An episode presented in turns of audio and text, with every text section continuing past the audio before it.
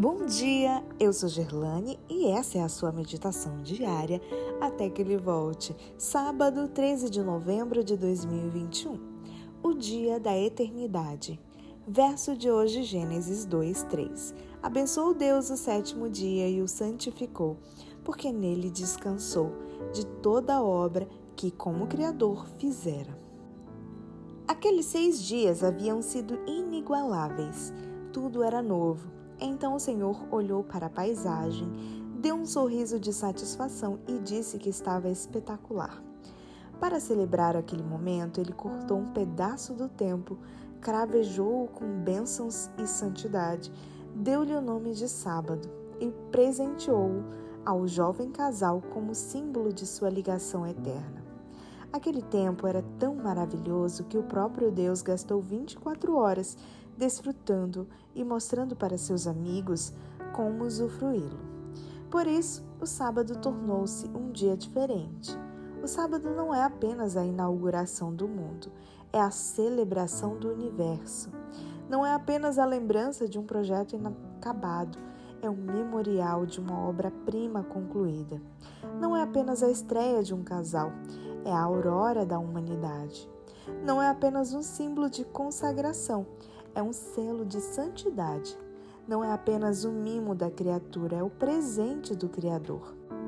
Não é apenas um indício de amizade, é uma expressão de amor.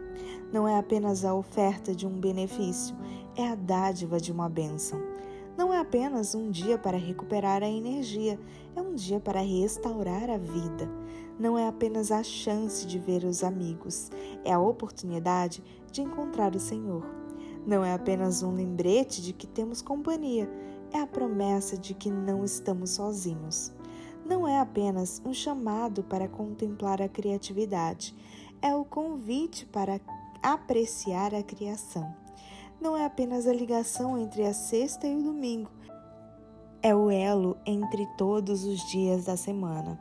Não é apenas uma fuga da opressão, é o caminho da liberdade. Não é apenas uma pausa na correria, é uma interrupção na ansiedade. Não é apenas um dia de descanso físico, é um dia de cura espiritual.